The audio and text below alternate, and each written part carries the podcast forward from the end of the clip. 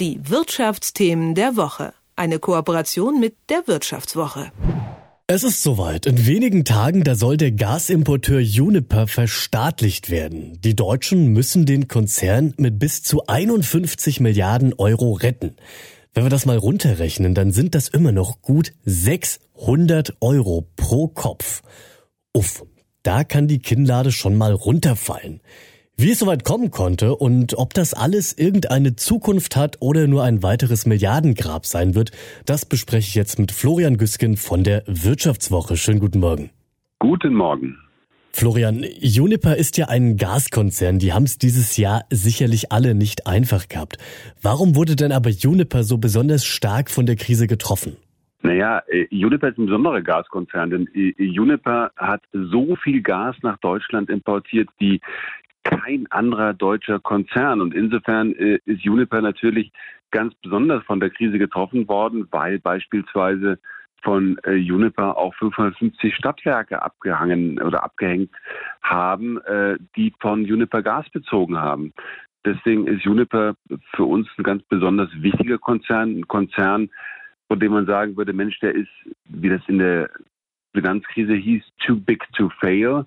Äh, dem darf nichts passieren, sonst klappt alles um wie Dominosteine. Bei aller Größe, böse Zungen behaupten ja trotzdem, Juniper sei nicht in Not gerade, sondern eigentlich schon klinisch tot. Warum wird denn dann trotzdem so unvorstellbar viel Geld aufgewendet, um den Konzern zu retten? Liegt es wirklich einfach an der Größe? Naja, es ist ganz einfach. Wenn du sagst, die Frage ist, äh, wer kippt um? Und äh, wenn Juniper umkippt, ähm, dann ähm, kippen ganz viele andere Unternehmen um, die von Juniper Gas beziehen und Gas kriegen. Und das ist dann im Zweifelsfall das äh, Stadtwerk bei dir um die Ecke, das äh, bei Juniper Gas einkauft ähm, und ähm, dann äh, kein Gas mehr kriegt, beziehungsweise der entscheidende Punkt ist ja, man versucht momentan das Gas zu kriegen. Äh, die Frage ist, wer zahlt dafür? Und wenn äh, dein Stadtwerk um die Ecke pleite geht, dann hast du ein Problem, weil das, die Kosten werden dann äh, an dich weitergereicht, beziehungsweise wurden das, bevor jetzt die Gasbremse umgesetzt wird.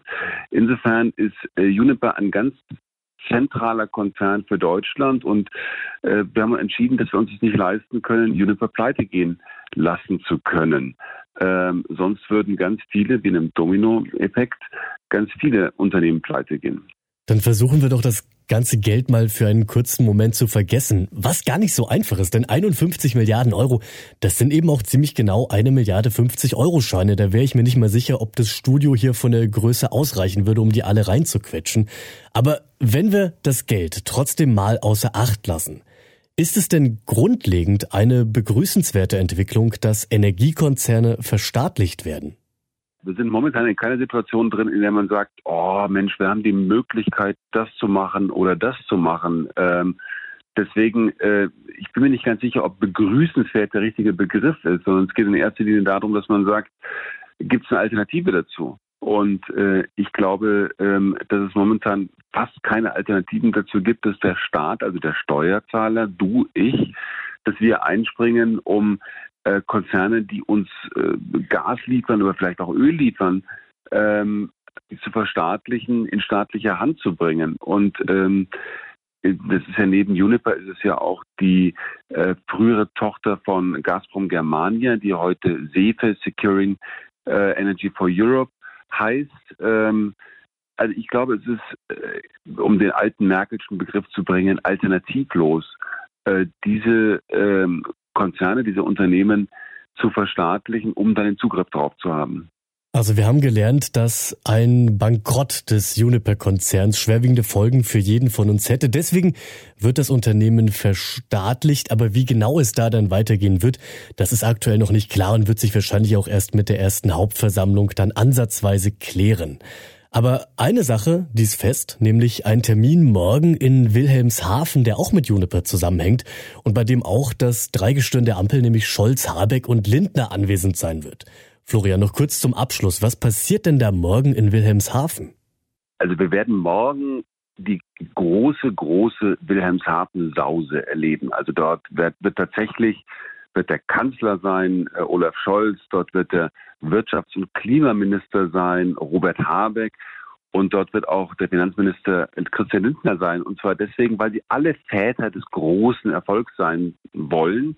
Der heißt, dass äh, Deutschland es geschafft hat, von Mai bis Dezember ein schwimmendes LNG-Terminal aufzubauen, eben in Wilhelmshaven, der Stadt, die unbedingt Energiedrehscheibe sein möchte.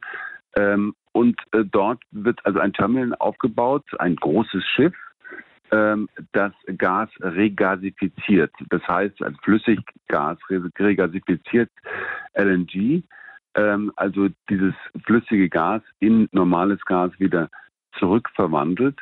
Und man muss sagen, es ist ein großer Erfolg, dass es in der kurzen Zeit geschafft worden ist. Deutschland hatte vorher kein einziges LNG-Terminal. Äh, in dieser kurzen Zeit ähm, dieses Terminal aufzubauen. Und es werden weitere folgen ähm, in Stade und in Brunsbüttel ähm, und dann auch weitere. Aber man muss sagen, ähm, auch wenn man diese PR-Show, die die Politik da veranstaltet, etwas skeptisch und mit, mit Misstrauen äh, beäugen mag, ist ein großer Erfolg, dass Deutschland es geschafft hat, in so kurzer Zeit dieses Terminal aufzubauen. Und für die Gasversorgung ist es wirklich wichtig. Das sind die Einschätzungen von Florian Güsken von der Wirtschaftswoche und den Text zu seiner Recherche, über die wir hier gerade gesprochen haben, den findet ihr übrigens ab heute in der neuen Ausgabe der Wirtschaftswoche. Soweit, Florian. Ich danke dir für das Gespräch. Vielen, vielen Dank. Schönen Tag. Die Wirtschaftsthemen der Woche. Eine Kooperation mit der Wirtschaftswoche.